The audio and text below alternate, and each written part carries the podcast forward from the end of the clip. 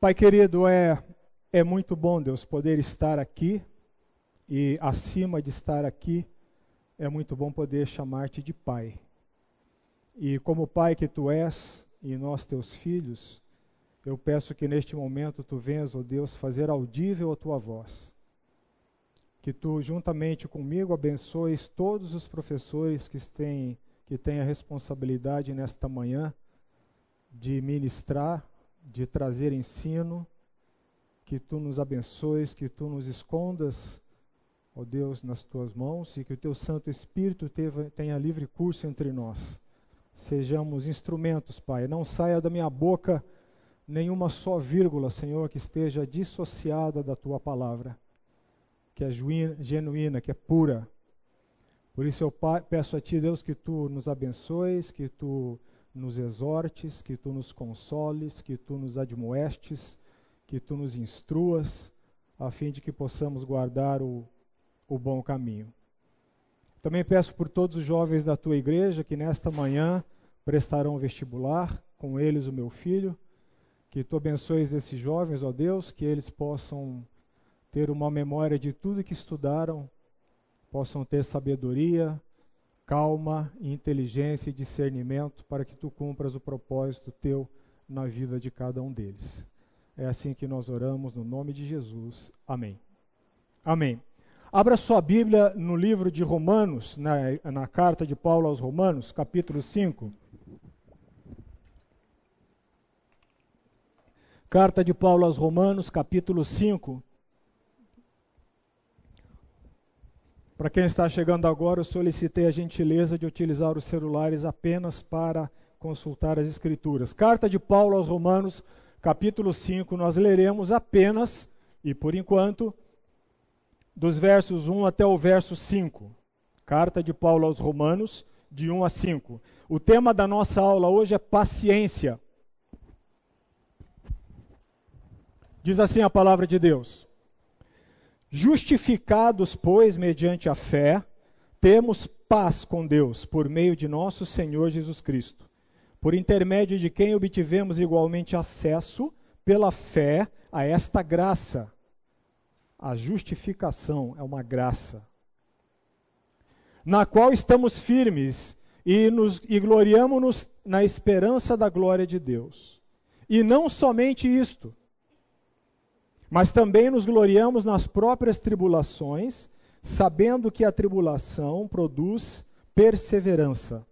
Preste atenção na cadeia que Paulo está utilizando. Paulo está montando uma escada, ok?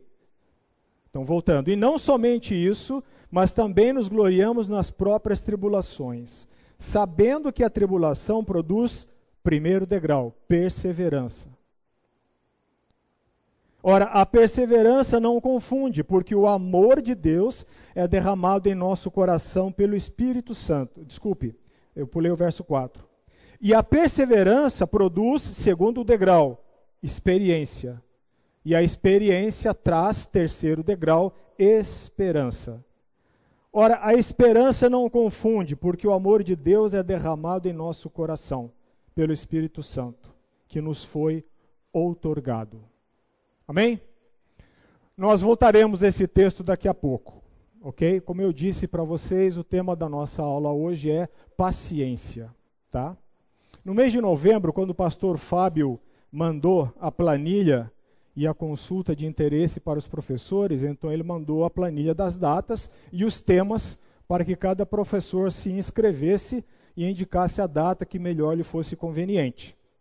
Eu abri a planilha, olhei os temas, olhei as datas e deixei de lado, continuei o que eu estava fazendo.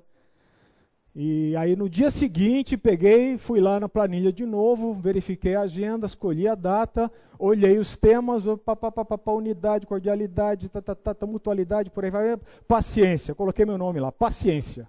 Fechei a planilha e toca fazer o que está fazendo. Não deu 10 minutos uma voz assim muito suave, mas muito pontual me apareceu.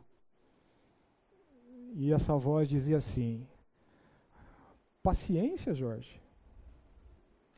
Certeza?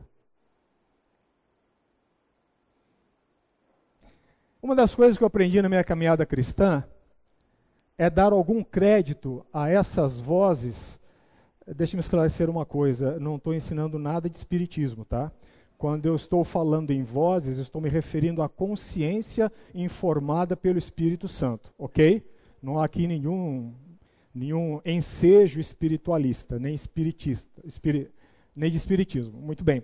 É, uma das coisas que eu aprendi na minha vida foi dar um pouco de crédito, ou talvez muito crédito, a essas vozes que vêm de maneira assim, a, a suaves, sem estardalhaço, mas ao mesmo tempo muito assertivas muito pontuais, com uma precisão cirúrgica.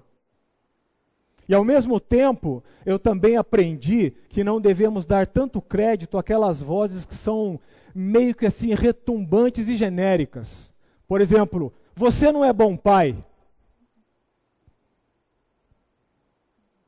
Você não é bom pai é muito genérico. Não é?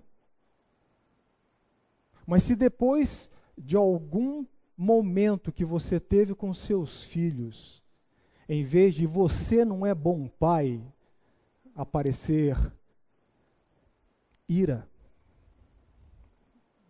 Você tem que tratar a ira. Aí você tem que dar crédito. Porque é plenamente possível você ser bom pai e trabalhar a ira. Percebem a diferença? Aliás, é uma oportunidade para isso, dar atenção àquela voz. Porque se realmente você se convenceu de uma reação irada com seu filho, você estará dando uma aula muito prática para ele da pureza do evangelho, se chegar a ele e disser: Filho, naquele assunto o papai se excedeu nas palavras. Eu fiquei chateado eu me irei com você, e a minha ira foi percaminosa porque eu ofendi você. O seu filho é uma pessoa que tem a dignidade dada por Deus também. Você pode me perdoar, eu te peço perdão, porque eu ofendi você. Você está dando ao seu filho uma lição prática de vida de evangelho mais eficaz que talvez umas 10 aulas de EBD a respeito de vida reta e perdão. Percebe o que eu digo? E essa voz veio: paciência. Tem certeza? E por dar atenção a essa voz, eu, no momento, falei assim: meu amado Espírito, Espírito Santo, se essa voz é tua, agora já foi. E eu não vou voltar atrás. Então, mais uma vez eu conto com a tua graça e com o teu auxílio. E a partir dessa reflexão eu descobri que nós devemos tratar das virtudes cristãs considerando aquilo que nós temos e não aquilo que nós não temos. Ou seja, quando o tema é virtude cristã, como é a paciência, que é uma virtude cristã, nós devemos tratar da forma negativa. Nós devemos partir do negativo para o positivo. E o que nós temos, pelo menos eu aqui nesta sala, é impaciência. E talvez se alguns de vocês não tivessem mesmo, o mesmo problema que eu, esta sala provavelmente estaria vazia. O que nós temos é impaciência. Nós devemos partir então da impaciência em entender e compreender aquilo que nós temos, porque quando nós compreendemos aquilo que nós temos e dizemos, Senhor, o Senhor venceu mais essa. Eu sou um homem impaciente, eu sou uma mulher impaciente. Nós aprendemos a olhar para a virtude cristã entendendo-a com muito mais profundidade. Nós saímos da antítese e partimos para o significado. Nós saímos do negativo para chegar ao positivo. E, meus amados, impaciência é algo que nós tratamos nas nossas vidas com só menos importância. Se você for sincero com você mesmo no seu coração, você perceberá que impaciência é algo que você trata com só menos importância. Nós tratamos a impaciência como se fosse um deslize que nós cometemos em dado momento da nossa vida, no relacionamento ou numa situação que nós tivemos. Nós tratamos a impaciência como se fosse um erro, uma simples falha de caráter.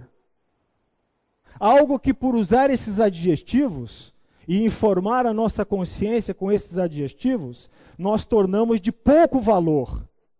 Nós mitigamos o impacto, o significado do que é, aos olhos de Deus, a impaciência. As Escrituras não pensam assim. A impaciência não é algo de só menos importância. Não é algo que de vez em quando você cai, ou que você erra, ou um deslize que você comete, ou algo que você se autodesculpa com, ah, eu sou mesmo assim, não vou mudar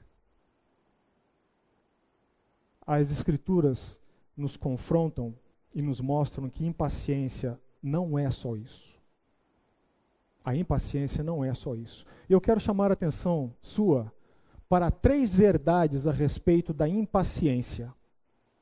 Ok? E a partir dessas verdades a respeito da impaciência, você poderá entender melhor o que, que é a paciência e não só entender melhor o que, que é a paciência, desejar a paciência. Porque quando você entende o valor de algo, não é assim que acontece na nossa vida? Quando entendemos o valor de algo, qual é o passo seguinte do nosso coração? Nós passamos a desejar esse algo. E eu quero chamar a sua atenção para três verdades a respeito da impaciência. Primeira, a impaciência é fruto da nossa determinação em seguir o nosso próprio caminho. Vou repetir. A impaciência é fruto da nossa determinação, e eu quero frisar o nossa dizendo nossa autodeterminação em seguir o nosso próprio caminho. E não só isso, nós vamos além disso, bem como de tentar impor aos outros o nosso próprio caminho. E não somente isso, vamos descer mais fundo. A impaciência é a porta que se abre para a murmuração. Essa é a primeira verdade. Parecem três, mas não, é uma só. Eu não falei as outras duas. Uma só, é a primeira. A impaciência é fruto da nossa. Agora eu vou substituir para a gente mergulhar mais fundo. Vou substituir determinação por obstinação. Mais denso, né? A impaciência é fruto da nossa obstinação em seguir o nosso próprio caminho, os nossos planos tentar estendê-los de modo que os outros se aconcheguem abaixo deles. Mas a impaciência é a porta aberta para a murmuração. Abra sua Bíblia no capítulo 21 de Números. Números, capítulo 21. Vamos analisar essa questão. Números, capítulo 21, do verso 4 até o verso 7. Alguém para me ajudar aí com a garganta, por favor, leia, leia alto. Números capítulo 21, do verso 4 até o verso 7.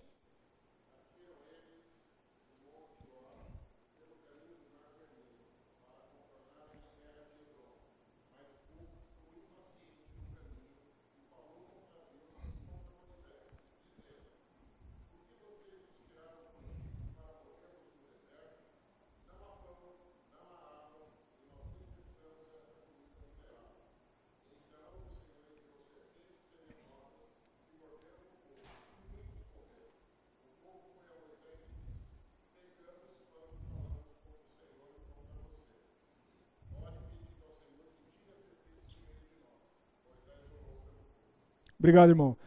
Preste atenção nos detalhes do texto. Se você começar o capítulo 21, de 1 a 3, você verá uma situação pretérita. Nessa situação, o povo de Israel orou a Deus, pediu a Deus que Deus lhe desse vitória em cima de um povo.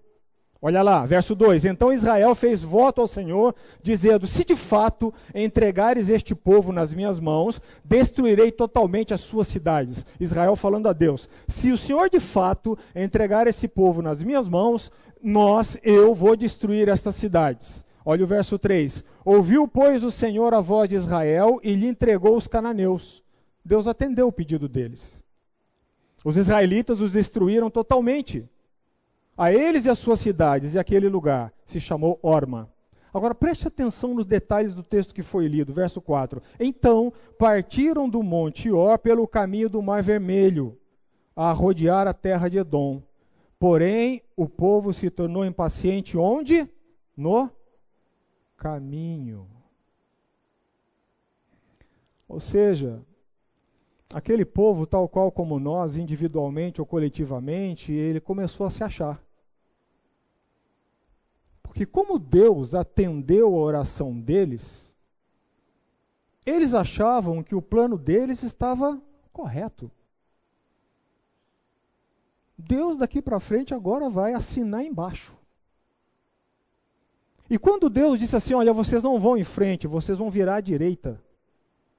Quando Deus tratou de mudar os planinhos deles, quando Deus tratou de mudar os caminhos deles, quando Deus tratou de confrontar as ideias, os planos, aquilo que eles queriam, simplesmente mudando a rota, vocês não vão pela esquerda, vocês vão pela direita, ou vocês não vão pela direita, vocês vão pela esquerda. Que, qual foi a reação do povo? O povo, ao rodear a terra de Edom, se tornou impaciente no caminho. Por quê? Porque já não era mais o caminho dele. Já não era mais o caminho que ele queria.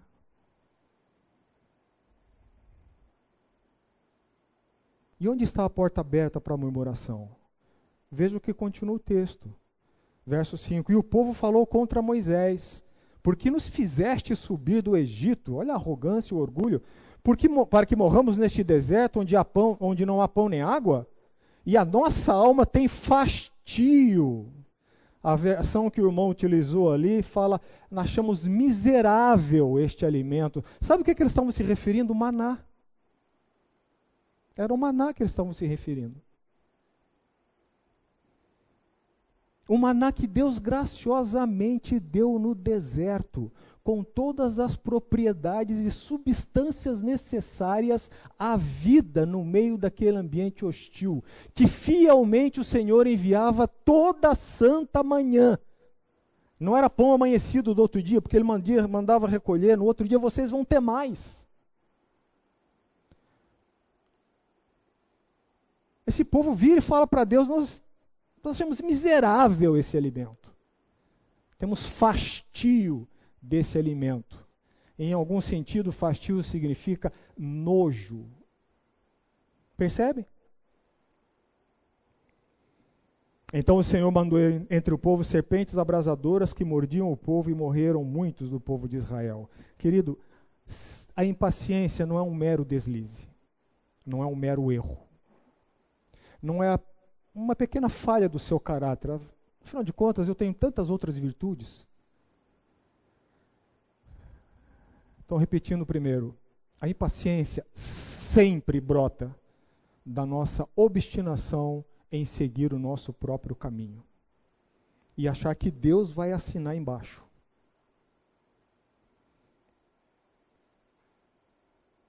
Vou usar um exemplo bem ridículo, mas às vezes exemplos bem ridículos são os melhores.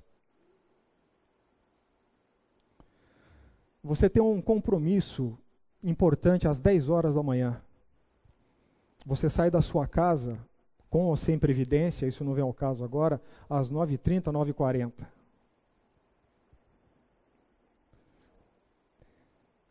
O que, que você quer? Você quer chegar àquele compromisso. Não é isso?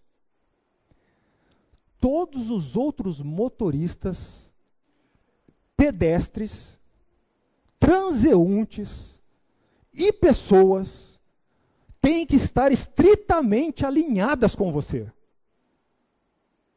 Porque você tem que chegar àquele compromisso às 10 horas. Não é isso?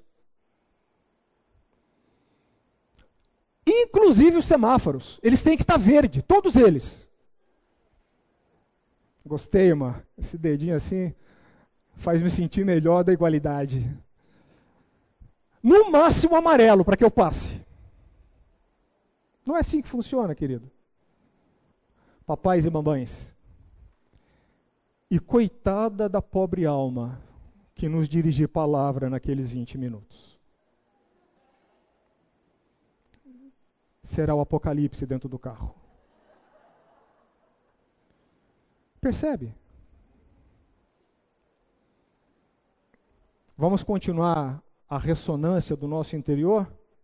Segundo, a impaciência é uma marca exterior que reflete um coração arrogante e orgulhoso. E não só isso. A impaciência anda de mãos dadas com a ira. Abra sua Bíblia em Eclesiastes capítulo 7, verso 8. Eclesiastes capítulo 7, verso 8.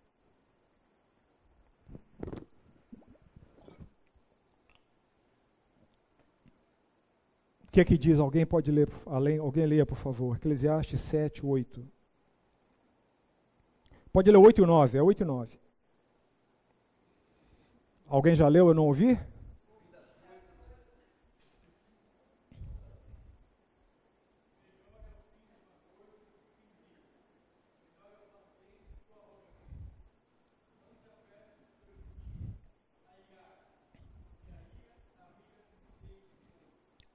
Leiamos de novo. Melhor é o fim das coisas do que o seu princípio. O que o sábio Salomão está dizendo aqui, melhor é você ser persistente nas coisas do que começá-las e impacientemente abandoná-las. É isso que Salomão está dizendo. Melhor é o princípio das coisas, melhor é o fim das coisas do que o seu princípio. E veja o verso 9. Não te apresses. A pressa é sinônimo de quê? Não te apresses em irar-te, porque a ira se abriga no íntimo dos insensatos. Segunda verdade a respeito da impaciência, que eu espero que esteja enchendo o seu coração. A impaciência é uma característica, é um indicador externo de arrogância e de orgulho. E a impaciência anda de mãos dadas com a ira. Quer ver como isso é verdade? Quando você fica impaciente, qual é o passo seguinte geralmente que você toma? Geralmente, qual é o passo que vem depois? Qual é o abismo seguinte? A ira não é? Ou a ira vermelha, que é aquela explosão no Mediterrâneo, como ogiva nuclear, ou a ira azul, que é aquele barulhinho da geladeira do motor, está ali cozinhando. É a ira. Você ofende, você agride, você ataca, você se autodefende, você se justifica. Eu agi assim porque o compromisso era importante é a ira. A impaciência anda de mãos dadas com a ira. Poucas vezes eu vi em mim mesmo e nos outros, nos momentos em que eu fiquei impaciente, em que eu não agi com ira. Essa é a segunda verdade que nós devemos guardar no nosso coração. Tá? E quando eu digo verdades, querido, é para que você faça um autoexame do que está sendo dito, não para que você coloque outro nessa chapa. É você. Deixa o outro lá. Você. Segunda verdade, então, é essa. A impaciência, ela é uma marca, um indicador externo de orgulho e de arrogância. E anda de mãos dadas com a ira. Terceira verdade. A impaciência revela um coração descontente com a vontade de Deus. A impaciência revela um coração descontente com a vontade de Deus. Vamos lá para o Salmo 106. Salmo 106. Alguém leia para mim, por favor, do verso 8 até o verso 16. Até o verso 15. Salmo 106, de 8 a 15.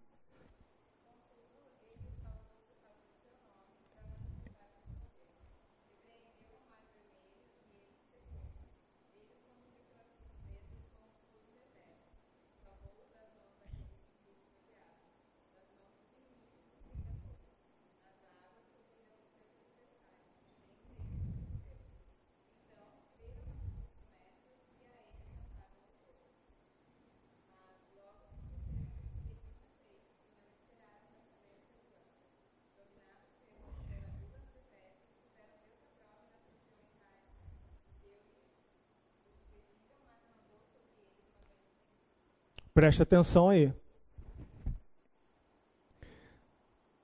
Deus, está no verso 8, mais uma vez salvou o povo. Aqui não é um ato salvífico, soteriológico, é um ato de salvar do aperto, da circunstância. Deus, mais uma vez, salvou o povo por amor do seu nome, verso 8, para lhes fazer notório o seu poder repreendeu o mar vermelho e ele secou. Tudo isso aos olhos deles. Eles viram tudo isso. Nós cremos por fé, eles viram isso tudo acontecer. Salvou-os das mãos de quem os odiava, verso 10. As águas cobriram seus opressores, nenhum deles escapou. Então eles creram nas suas palavras e lhe cantaram louvor. O verso 13 diz: Cedo, porém,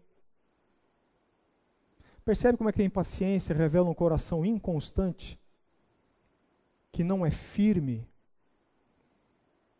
por isso descontente? Ou melhor, descontente, por isso não é firme? É, acho que ficou melhor assim. Descontente, por isso que não é firme, não é constante, não tem a mesma batida. Cedo, porém, se esqueceram das suas obras e não. O que é está no texto? Consulte a sua Bíblia, vamos olhar para o texto. E não. Na minha tradução, a Ara, não lhe aguardaram os desígnios. Há algumas traduções que usam esperar. Não esperaram. Não lhe aguardaram os desígnios. A impaciência revela um coração descontente com a vontade de Deus. E é um coração descontente porque é um coração inconstante. Já viram aquela pessoa que quando o dia nasce com o sol raiando no nascente, céu azul, passarinhos cantando ao abrir a janela do quarto? Tudo vai bem, o que você ouve essa pessoa cantando enquanto toma banho é um hino. Né? Mas e quando o dia amanhece com nuvens no horizonte? Esposa ou marido mal-humorado? As coisas não vão bem. O que, que nós fazemos? No mínimo, só se ouve a água do chuveiro cair no chão revela um coração descontente. E por que, que é descontente? Cedo mudaram de atitude e não lhe aguardaram os desígnios. Para fechar a terceira verdade, a impaciência revela um coração descontente com a vontade de Deus e isso atrai o desagrado de Deus. Isso atrai o desagrado de Deus. Veja o que, é que o restante do, do texto diz. No verso no verso 14 e 15: entregaram-se à cobiça. Uma das, uma das coisas, uma das fechaduras que a impaciência e o descontentamento abrem na vida do cristão é dar vazão aos desejos que ele tem reprimidos. quando eu estou descontente, o que que a carne me diz?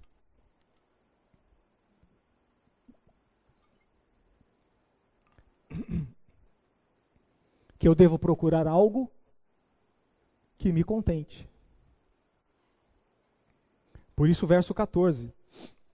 Entregaram-se à cobiça no deserto e tentaram a Deus na solidão. Veja o verso 15 e aprenda no verso 15 que Deus tem umas maneiras de agir muito interessantes. Olha o que diz o verso 15: Concedeu-lhes o que pediram, mas fez definhar-lhes a alma.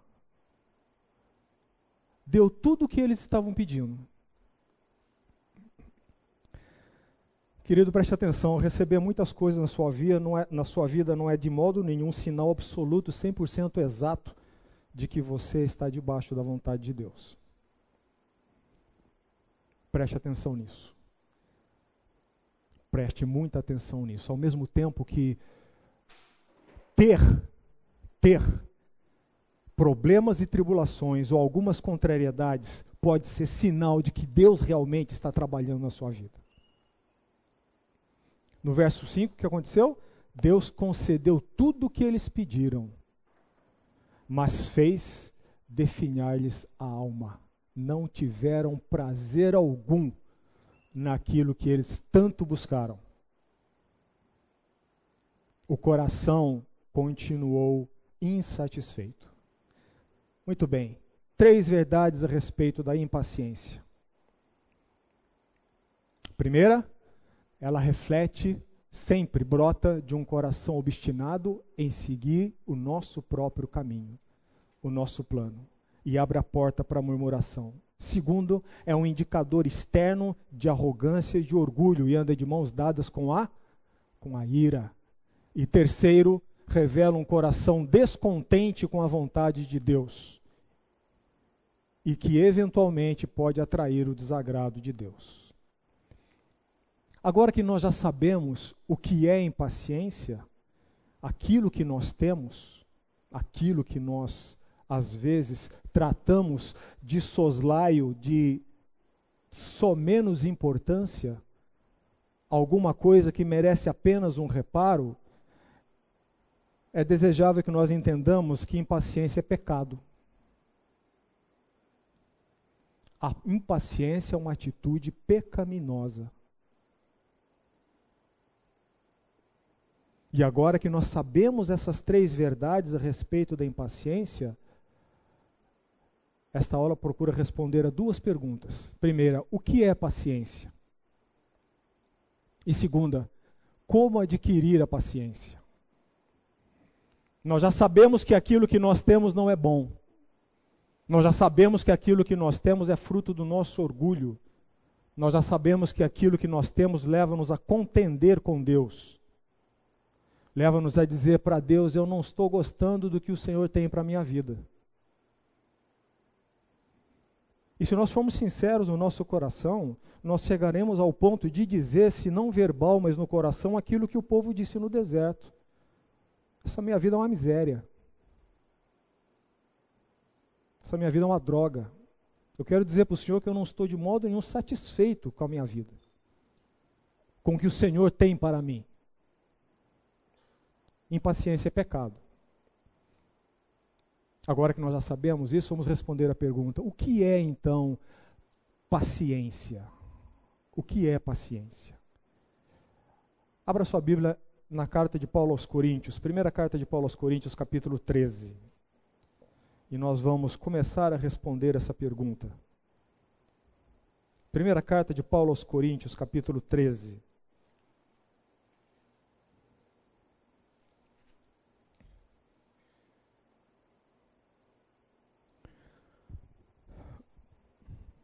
Eu gostaria de ter tempo para ler todo o capítulo 13, mas não tenho tempo para isso. Então, embora saiba que vocês não farão, leiam em casa. 1 Coríntios capítulo 13, verso 4. Vamos ler apenas o verso 4. Preste atenção no que está escrito aí. O amor é. Machucou demais a primeira parte da aula? O amor é paciente. O amor é paciente. É bondoso, benigno. O amor não arde em ciúmes, não se ufana, não se ensoberbece, não se conduz inconvenientemente, não procura os seus interesses, não se exaspera, não se ressente do mal. Passei do 4, né? Vamos até o 6. Não se alegra com a injustiça, mas regozija-se com a verdade. Querido, quero chamar a sua atenção para alguns detalhes importantes do texto. E antes de passar esses detalhes, eu quero passar um pouquinho do contexto. Alguns comentaristas dizem, a maioria deles, aliás, que não havia nenhuma intenção de Paulo, nesse capítulo 13, em dar uma definição da, do, que, do que seja o amor. Ele não está escrevendo um tratado sobre o amor. Ele não está definindo o que é o amor. Até porque se nós tivéssemos que definir o que é amor, a própria Bíblia parece responder: Deus é amor. Ele não está definindo o que é amor. A intenção de Paulo, ao colocar esse capítulo 13 na primeira carta que endereçou aos Coríntios, tem um pano de fundo relevante. É a própria igreja para onde a carta estava sendo endereçada. Os coríntios, os coríntios, não só os de fora, mas também os de dentro da igreja, eram pessoas extremamente arrogantes. Eram pessoas impregnadas por aquele estoicismo da cultura greco-romana, eram pessoas extremamente orgulhosas.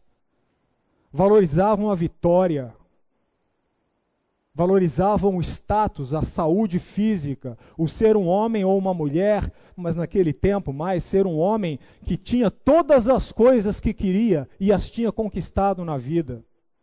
Eram pessoas egoístas, eu estou me referindo aos crentes da igreja de Corinto. Não estou falando de gente que estava fora. Eram pessoas egoístas, dadas a picuinhas. Pessoas dissensiosas, facciosas. Dadas a contendas. Se você relar no meu calo na igreja, eu acabo com você.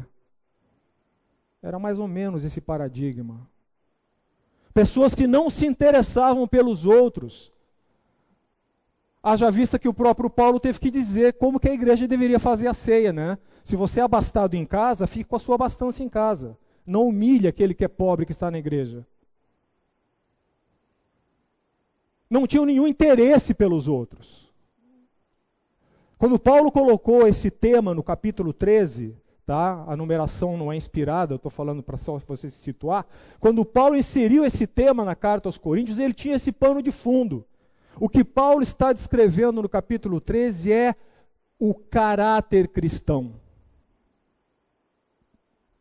É como se Paulo pegasse um quadro e uma caneta, sei lá, num papel branco e começasse. Sabe, sabe aqueles jogos que existem? Não sei se hoje ainda existem, mas antigamente existiam, que eram pontos, né, nos passatempos, você ligava de pontos em pontos e ia formando uma figura.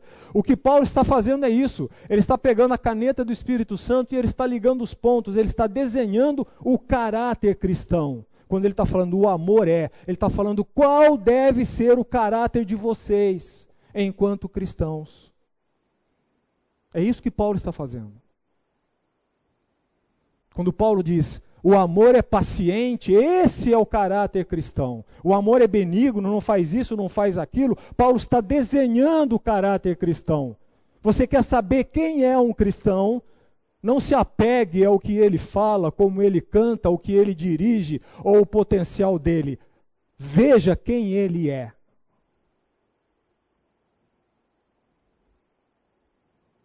Paulo está traçando o caráter cristão. Por isso ele está escrevendo essa carta a essa igreja. Vocês estão aí, mas vocês não sabem nada do que é ser cristão. E você não precisa andar com uma placa no peito dizendo que é cristão. Por isso ele está traçando esse caráter. Agora eu quero chamar a atenção sua para alguns detalhes. Veja lá no verso 4, vá para o verso 4 comigo de novo. É muito interessante queridos, é muito interessante que de tudo aquilo que Paulo desenhou naquele desenho, apenas duas características são positivas. Preste atenção no texto. Ele está falando assim: o amor é paciente, ele é benigno. O resto vem tudo em característica negativa. Estão entendendo? Veja como é que ele consegue, prossegue no texto. O amor não. Vamos, fazer o um exercício aqui? Eu vou falar o não, vocês dizem o que vem depois. O amor não. O amor não. O amor não. O amor não. O amor não. Não. Não. Não sei se eu perdi os nãos. Não.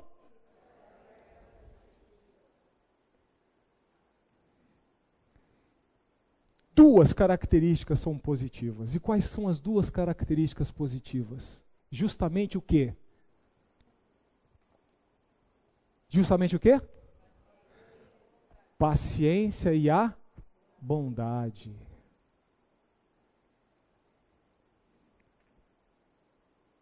E eu quero crer,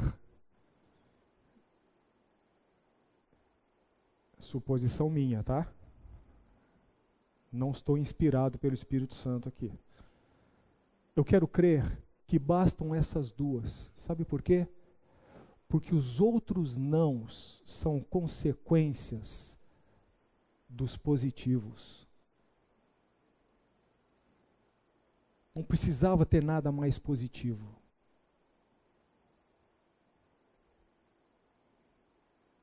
O amor é paciente. Um outro detalhe que eu quero que você preste atenção é que se eu disse agora há pouco que a impaciência é a porta aberta para a murmuração, que a impaciência anda de mãos dadas com a ira, e que a impaciência revela o nosso descontento, nosso descontentamento com a vontade de Deus para a nossa vida, o que eu quero que você preste atenção agora é que a paciência e a bondade são irmãs gêmeas.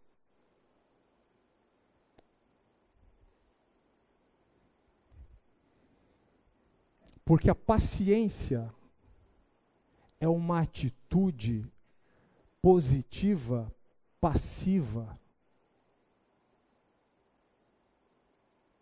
A bondade ou benignidade é uma atitude positiva, ativa.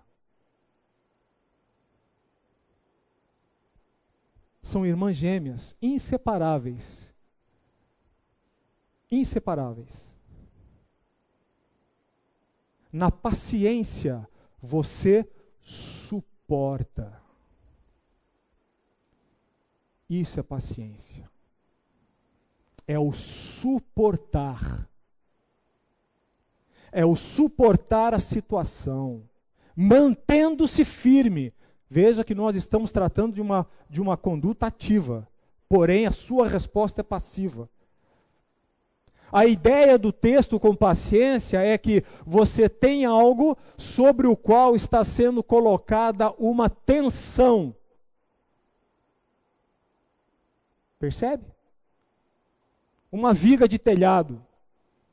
Minha área não é engenharia, mas penso que não, esteja, penso que não seja dando um, um exemplo errado. Uma viga de telhado é algo que está suportando uma tensão mas tem que se manter firme. Porque se ele não se mantiver firme, aquela tensão vai destruir não apenas aquilo, mas tudo ao resto, tudo ao redor. Por isso, paciência é uma conduta de suportar. Suportar o que, meu querido? Suportar a situação. Aprender a esperar. Timothy Keller diz com muita propriedade que Deus às vezes nos coloca em compasso de espera para que nós larguemos as nossas é, vaidosas ilusões, os nossos delírios de grandeza. Suportar o quê? Suportar o outro.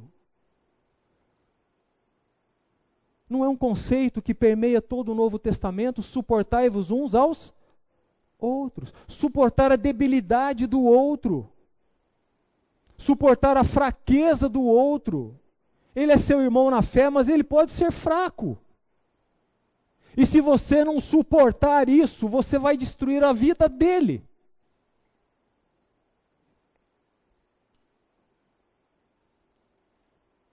Suportar. Suportar a tensão, suportar o momento. Isso é paciência. Mas suportar com o que? Com firmeza, com constância. A ideia da palavra no original é a ideia de suportar apegando-se a algo com fidelidade. Eu vou repetir: suportar apegando-se a algo com fidelidade. Isso é a paciência. Você suporta. É uma atitude ativa passiva. Você não responde na mesma moeda, você não agride na mesma moeda, você não impõe sua justiça própria na situação, você não quer se engrandecer naquela situação, mas você quer procurar a glória de Deus na sua vida e na vida do outro. Estão entendendo do que eu estou falando? Caráter cristão. Vida. Vida cristã. Paciência. Tempos atrás eu precisei passar no supermercado, na rota de casa, e estava na fila do supermercado. Na minha frente estava uma senhora e estava alguém sendo atendido no supermercado. Estava uma senhora que já tinha cabelos brancos. E, com todo respeito aos que têm cabelos brancos, eu já tenho alguns deles, cabelos brancos não é sinal de maturidade, tá? E a pessoa que estava no caixa, a mocinha que estava no caixa, ela tinha um crachazinho aqui, que até eu, de onde eu estava, dava para ler. Estava escrito em treinamento. Em treinamento. Ela está em treinamento. Ela atendeu a pessoa que estava lá, enroscou, precisou chamar, e a senhora à minha frente já começa a dar aqueles indícios. É, é, o nosso corpo é interessante, né? Ele não se contém, começa a dar aqueles indícios de impaciência, começa a bufar bem de levinho e começa a bater o pé no chão e mexe para cá, mexe para lá e olha e aí começa, daqui a pouco começa a mascar. Não é, não é assim? É assim que vai. É assim que vai. Aí, aí, aí daqui a pouco você começa a verbalizar, aí começa a olhar para o lado para achar gente para motinar, né? Não é isso? Para buscar você que está. Não, é isso mesmo. Que, que absurdo, não é?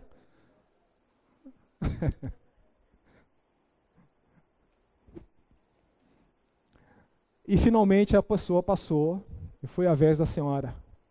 E eu também estava com pressa. E a senhora chegou, aí a mocinha pediu o CPF, ela deu o CPF. Aí aconteceu mais alguma coisa lá. Aquela senhora pegou, virou para a moça e falou assim: pelo amor de Deus, o que, que mais que você não sabe fazer? Para que, que você nasceu?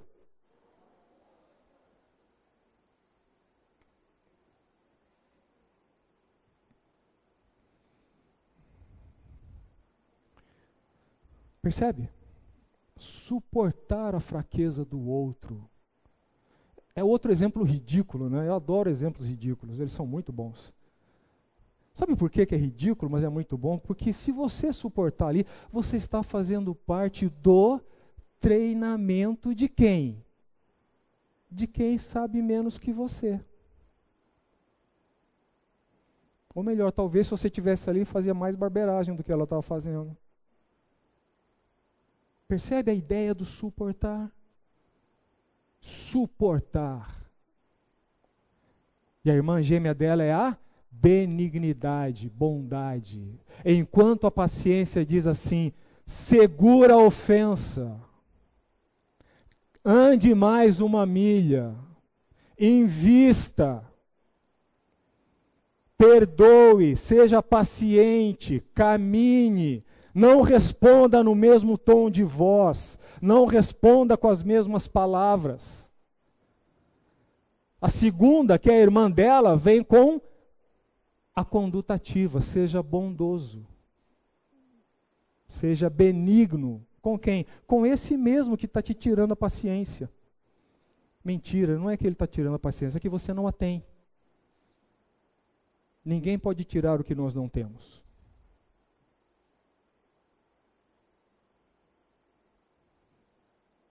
Entende? Seja bondoso. Vamos colocar isso que eu estou falando na, na.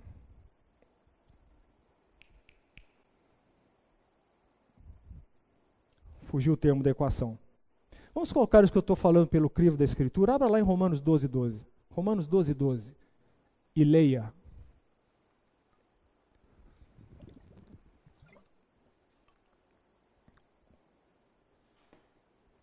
Romanos 12, 12. E leia.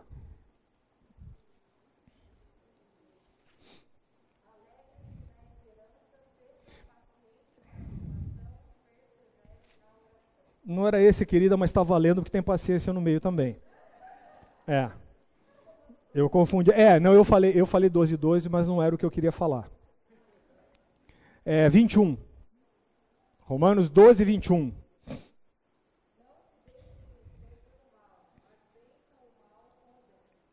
Fez sentido o que foi dito? Não se deixe vencer pelo mal. O que que entra aí? A conduta positiva passiva. Seja paciente. Mas, mas, o que, que vem na sequência? Vença o mal com o bem. O que está aí? A bondade, a benignidade.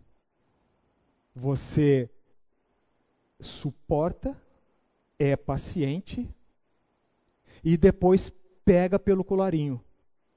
É isso que está aí? Você suporta, é paciente, perdoa, porque senão você vai pegar pelo colarinho, perdoa e vence o mal com o bem. Vence o mal com o bem.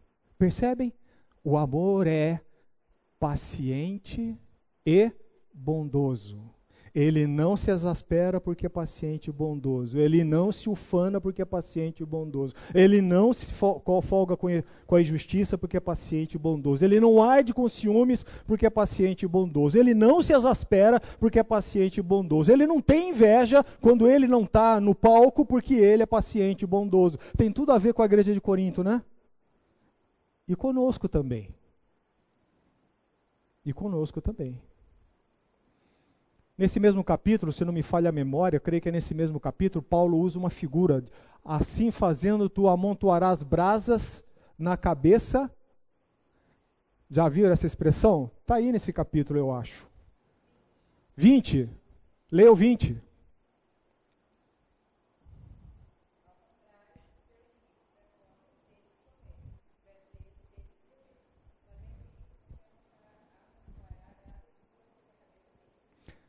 Amontoar braças vivas na cabeça dele era uma figura, é, uma figura, é, era uma figura, pode ser metafórica, é, sim, metafórica, pode ser, é, é uma figura figura da cultura do Oriente Médio, tá? O termo mesmo me fugiu, mas eu vou usar esse. Eu acho que vocês entenderam. Que significa uma coisa o que Paulo está dizendo é, ele está trazendo um traço cultural do antigo Oriente Médio, próximo, e está dizendo o seguinte: se tu fizeres isso, tu amontoarás brasa na cabeça do outro. O que, que isso significa? Significa que você vai colocar a mão nas brasas e deixar na cabeça do outro. É uma, uma linguagem figurada para dizer o seguinte: o outro perceberá que você lhe retribuiu com um ato de bondade e o ajudou numa deficiência dele, e isso arderá tanto na cabeça dele, isso o incomodará tanto. Já colocou brasa na sua cabeça? Isso o incomodará tanto que ele pode ter desperta a sua consciência.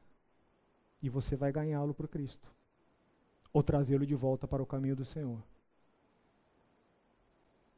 O que, que a paciência é? Primeiro, é um traço do caráter cristão. De novo, pegando o que nós falamos até agora, cristão impaciente não combina. Confesse esse pecado. Cristão impaciente não combina. Em segundo lugar, o que, que a paciência é? A paciência é uma das facetas do fruto do Espírito. Gálatas 5:22. Abra lá, Gálatas 5:22. E vamos ler.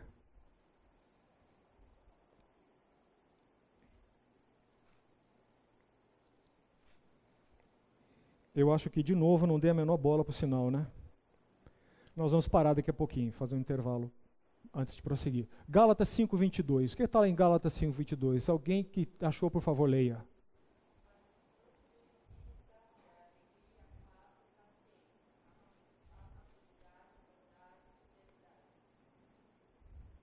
Mas o fruto do espírito é a tradução do irmão, da irmã aí, fala em paciência. Outras traduções traduzem por longanimidade, não é isso?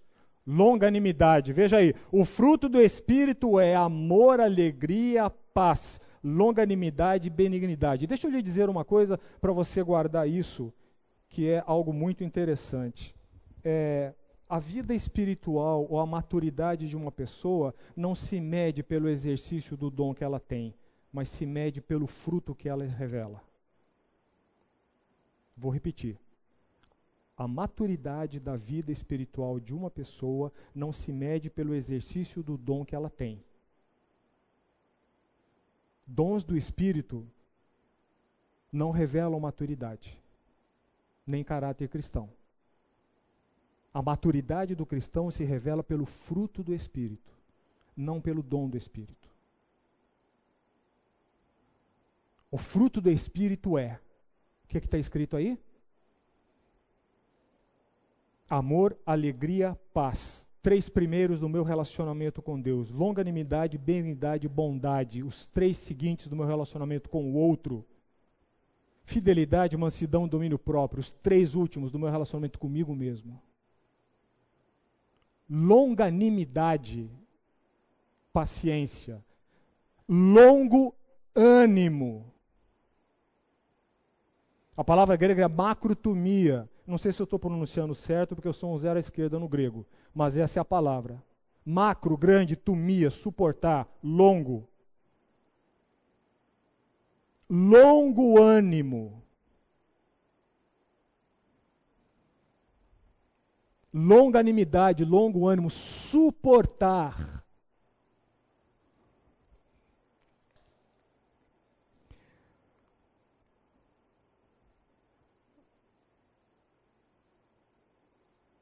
Acho que acho que foi Trench que falou isso.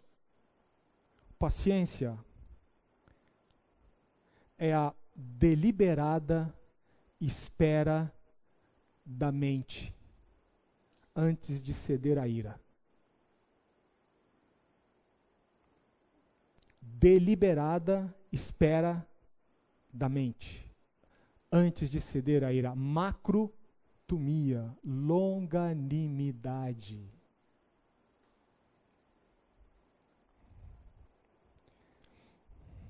Longanimidade. Paciência é uma das facetas do fruto do Espírito está inserida no ter segundo conjunto de três, que revela o meu trato com os outros. Longanimidade com o outro, benignidade com o outro, bondade com o outro. Antes de começar a responder a, a segunda pergunta que se propõe esta aula, que é como adquirir paciência, ainda na mente, tendo na mente a ideia de macrotomia longo, a espera longa da mente antes de ceder à ira, eu convido você a abrir a Bíblia lá no Salmo 86, 5. Salmo 86, 5. Quem achou, por favor, leia. Salmo 86, 5.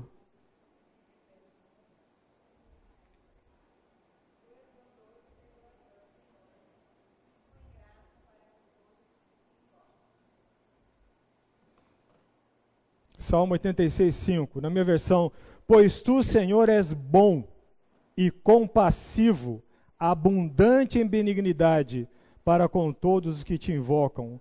Esse compassivo pode haver alguma tradução que está paciente. Porque tem essa ideia. E a palavra no original que foi traduzida por compassivo ou paciente significa longo. Tardio. Deus é longo, Deus é tardio. Deus é paciente. Com quem? Comigo. Em primeiro lugar, comigo. Desejo que você tenha consciência disso. Se nós não temos consciência disso, todo mais é mais difícil. E ter consciência disso não significa que você se tornar inerrante ou sem pecado. Mas ter consciência disso, consciência de quê? De que Deus é longo, compassivo, tardio com você para se irar. Ter consciência disso é o passaporte para entender todo o resto.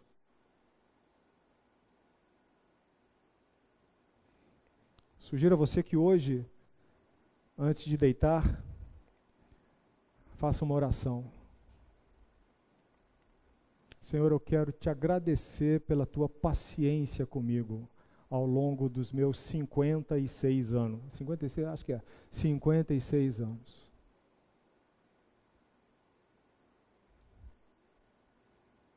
Eu quero te agradecer porque não desististe de mim. Se você deixar isso penetrar no seu coração, se você se apoderar dessa verdade, você olhará para o próximo que vai desafiar a sua paciência e começará a exercitar. Tenha essa consciência. Isso abre as portas para muita coisa boa na vida cristã. Deus foi, Deus é e se você sair daqui com fôlego de vida e amanhã for fazer tudo aquilo que você tem planejado na sua agenda, é porque Deus será paciente com você. Amém? Como você adquirirá paciência? Segunda pergunta. Resposta: não adquirirá. Você não conseguirá. Deus fará isso em você. Cansei na minha vida de fazer alguns propósitos. Não só aqueles propósitos final de ano, né? estamos chegando na época deles, né? Por exemplo, eu já cansei de estabelecer que este ano de 2022 eu vou ler a Bíblia de capa a capa. Meus amados, cheguem em Levítico, complicado, hein? Números, genealogia, Já tentei estabelecer alguns propósitos. Senhor, eu serei mais paciente. Eu imagino Deus dando risada lá do trono dele. Não irônica, mas bem-humorada, compassiva. Deus fará isso em você. O que ele deseja é que você deseje. O que ele deseja é que você se convença dos malefícios da impaciência para a sua vida cristã. Por isso eu comecei a aula listando três verdades a respeito da impaciência. O que ele deseja é que você deseje aquele desenho de Paulo, caráter cristão. Eu quero ser. Eu quero ser. Eu não quero apenas cantar bem, falar bem, me relacionar bem. Eu quero ser um cristão. Ele quer que você deseje. Ele espera que você deseje. Como ele fará isso? Romanos 5. Vamos a Romanos 5. Romanos capítulo 5, de 1 a 5. Mantenha o texto aberto, que eu farei algumas incursões no texto. Romanos 5, todo mundo com a Bíblia aberta, Romanos 5, ou com o celular em Romanos 5, Romanos 5, de 1 a 5. Justificados, pois, mediante a fé, temos paz com Deus, por meio de nosso Senhor Jesus Cristo. Esta paz é uma paz judicial. Não é que você vai ter paz, garantia de ausência de conflito na sua vida. O texto não está tratando disso. O texto está tratando de paz, mas a paz judicial.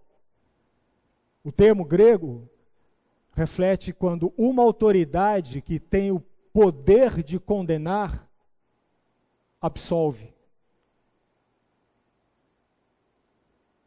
E a pessoa sai da presença daquela autoridade.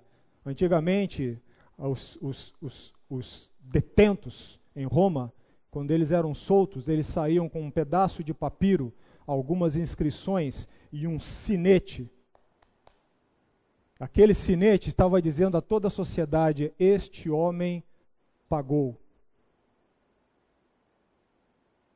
Merece uma nova chance. A paz que está tratando aqui é uma paz judicial, não é ausência de conflito. Justificados, pois, com Deus temos paz com, com Deus eh, desculpe, justificado, pois, mediante a fé, temos paz com Deus por meio de nosso Senhor Jesus Cristo, por intermédio de quem obtivemos igualmente acesso a, pela fé a esta graça, a justificação. Justificação é o que Deus fez por você, santificação é o que Deus fará em você. Justificação é o que Deus fez por você. Ele te declarou inocente quando você era culpado. Santificação é o que Deus fará em você, por isso é graça. As duas são graça. Na qual estamos firmes e gloriamos na esperança da glória de Deus. E não somente isto, no verso 3. E não somente isto. O que Paulo está dizendo aqui, escute, não para aqui.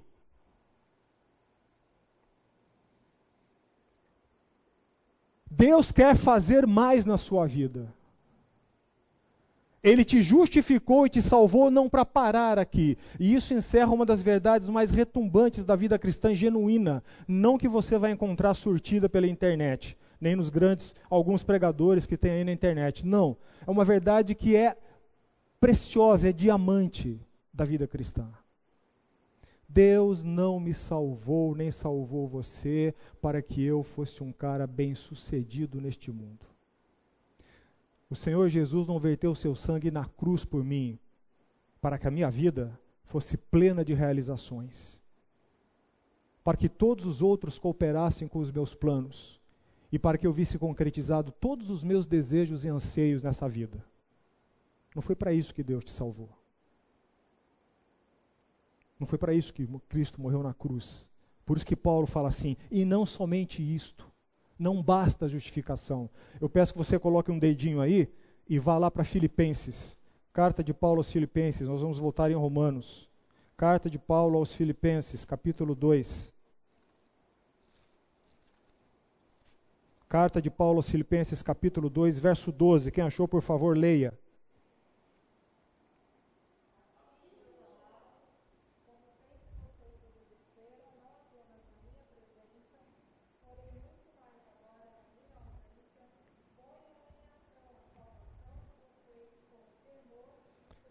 ponham em ação.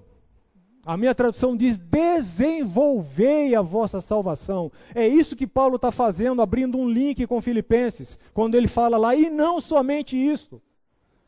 Não pare na justificação, não foi para isso que Deus te salvou, e não somente isso. Desenvolvei a vossa salvação.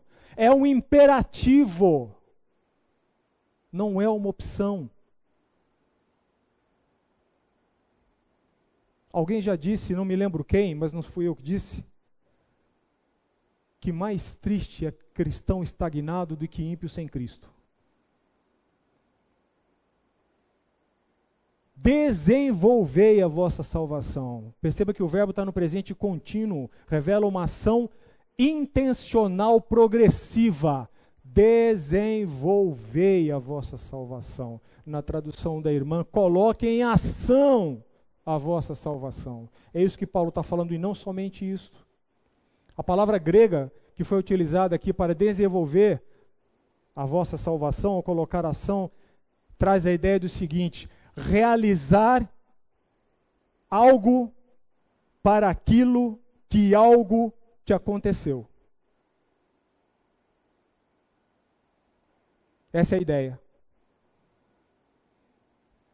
Realizar algo daquilo que alguma coisa resulta, melhor ainda, realizar algo daquilo que alguma coisa resulta.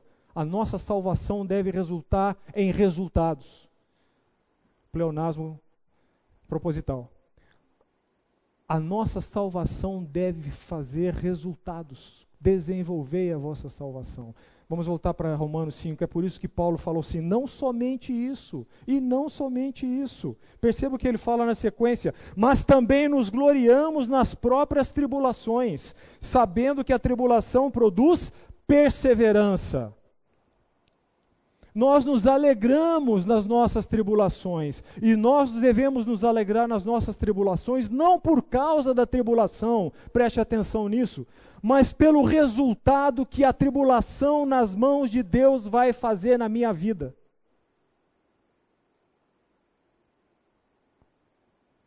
Deus não espera que você saia por aí dando risada como um pateta quando está doendo muito. Não é isso que Deus quer. Nos gloriamos nas nossas tribulações, nos alegramos nas nossas tribulações. Nos alegramos porque não por causa dela, não por causa da dor, não por causa do sofrimento, mas pelo fato de que nas mãos de Deus aquele sofrimento, aquela dor, aquela tribulação gerará um resultado de modificação do meu caráter. É isso que Paulo está dizendo. Não parece interessante que a ferramenta que gera paciência em nós é a tribulação? Não parece interessante? Interessante, né?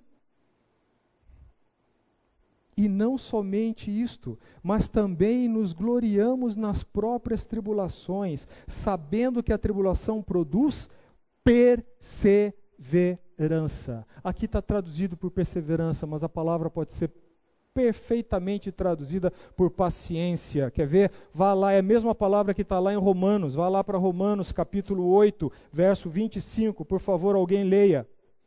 E outro irmão abre em Romanos 15.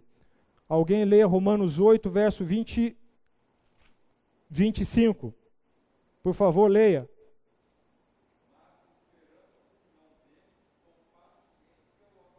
A mesma palavra que aí foi traduzida por paciência é a mesma palavra que está em Romanos 5, 3, que foi traduzida por perseverança. Quem, quem folheou para Romanos 15? Romanos 15, eu acho que é 4 e 5. Por favor, leia. Romanos 5, 4 e 5. 15, 4 e 5. Por favor, leia.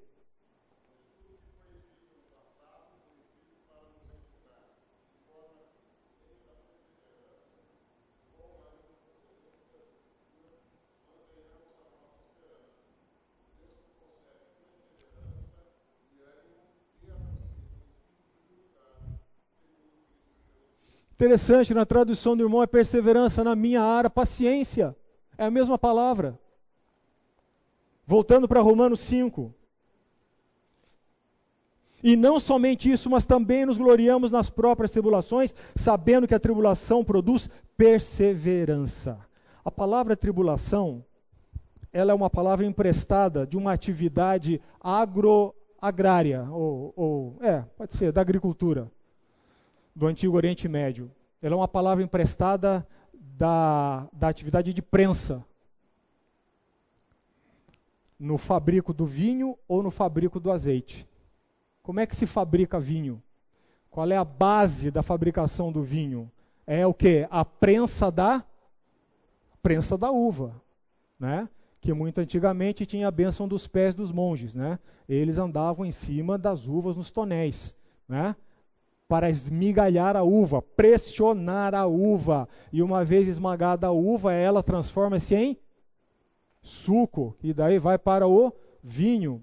A mesma coisa a azeitona, o azeite que você rega abundantemente o seu prato lá, vem do que? Da prensa da azeitona. A azeitona é prensada. A palavra tribulação é emprestada dessa palavra grega que significa prensa.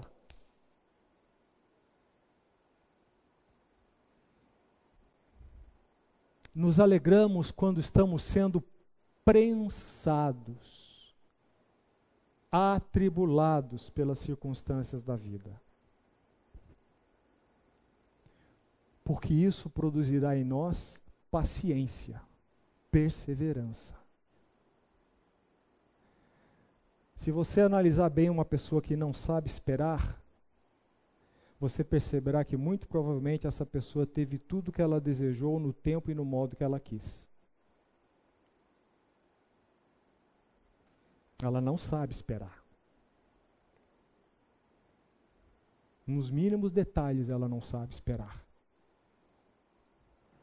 E pais, aqui vai uma dica para vocês: prestem atenção em como vocês estão lidando com isso com os vossos filhos.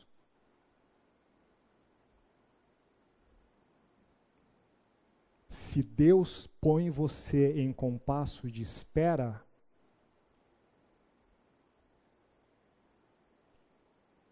devemos ensinar os nossos filhos a esperar?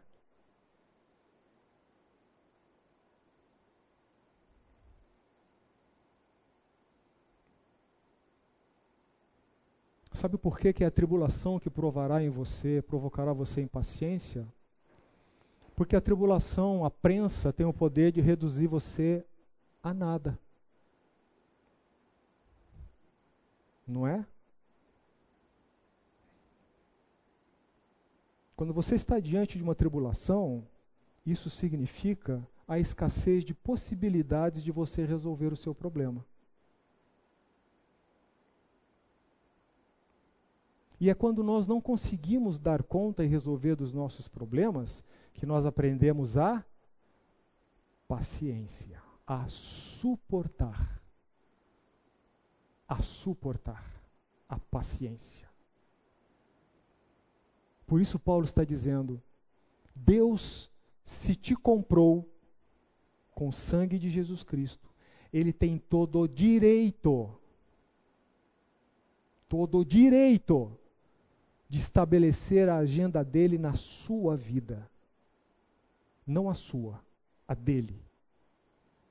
E a agenda dele inclui você ter dissabores, contrariedades, pessoas difíceis, complicadas de lidar, situações inesperadas, fracassos financeiros, desilusões, notas baixas no boletim do escolar do seu filho e por aí vai. É uma miríade de situações.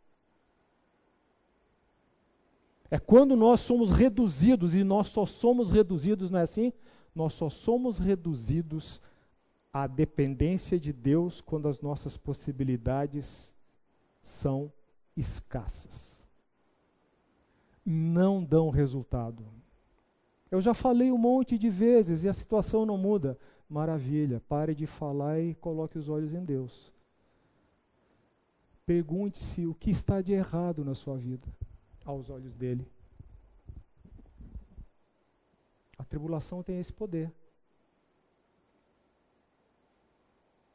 Porque quando Deus abre mão de nós e não desenvolve em nós o que ele quer desenvolver como resultado da salvação, alguma coisa está muito errada. O autor de Hebreus fala assim: que Deus corrige aqueles que os têm por filhos. Qual é o filho que o pai não corrija? E vou te dizer mais: pai que não corrige o filho está dando uma demonstração de falta de amor, não de amor.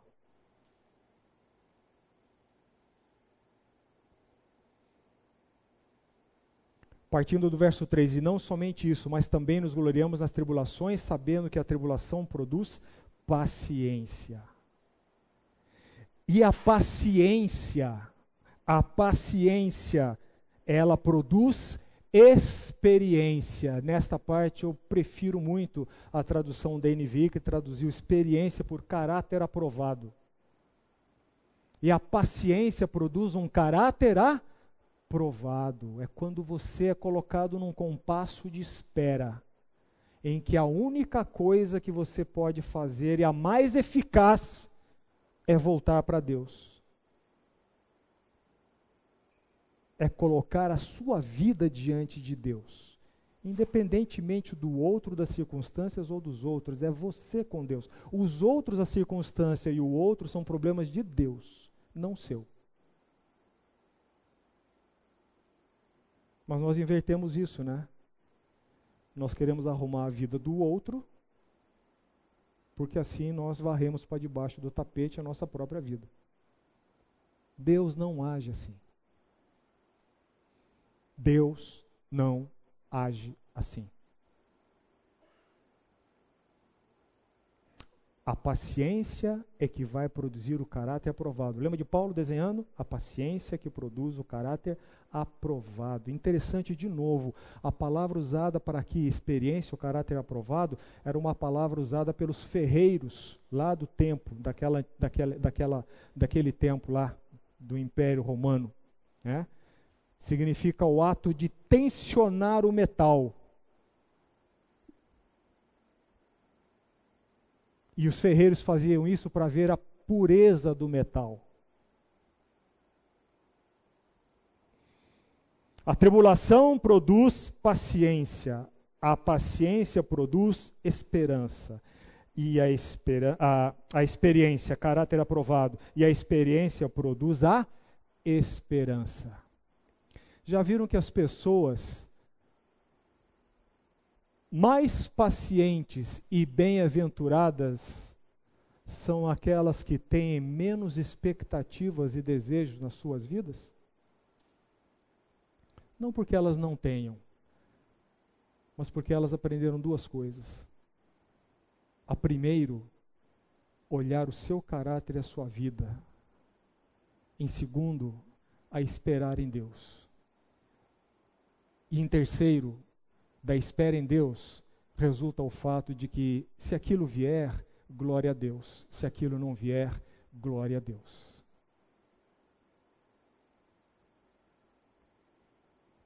Já pedi muita coisa a Deus na minha vida ao longo desses quarenta e poucos anos de caminhada cristã.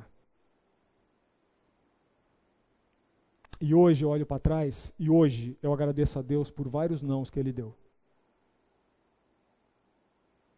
É só assim que Deus produzirá em você paciência. E a esperança não confunde, porque o amor de Deus é derramado em nosso coração.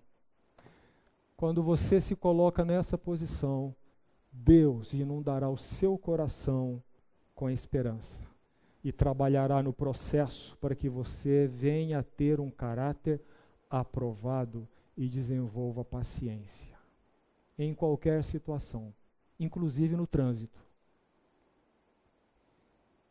Coisa difícil para mim.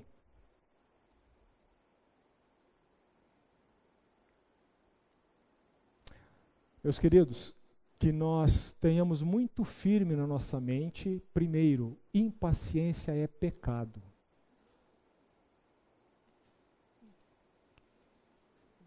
E abre as portas para outras atitudes pecaminosas. Ira pecaminosa, murmuração, reclamação com Deus descontentamento. Segundo, o que Deus espera que nós persigamos nesta vida, em primeiro lugar, é a imagem dele em nós, caráter aprovado. Ore a Deus, confessando se você se reconhece uma pessoa impaciente. Ah, eu sou só impaciente com aquilo. Mentira. Quem é impaciente com aquilo é impaciente com outras coisas. Se você se entende uma pessoa impaciente, confesse o seu pecado. E se Deus está trabalhando na sua vida através de alguma tribulação, alegre-se. Não pela tribulação, não precisa sorrir. Não precisa mostrar que você fez tratamento dentário. Não precisa sorrir. Alegre-se de coração. Porque aquilo é uma marca que Deus está trabalhando ou quer trabalhar o seu caráter. Quando você muda, as coisas podem não mudar ao seu redor, mas a sua visão das coisas muda. Um grande exemplo disso é o primeiro capítulo de 1 Samuel, em relação a Ana. Embora, de novo, acho que vocês não vão ler, leiam 1 Samuel capítulo 1.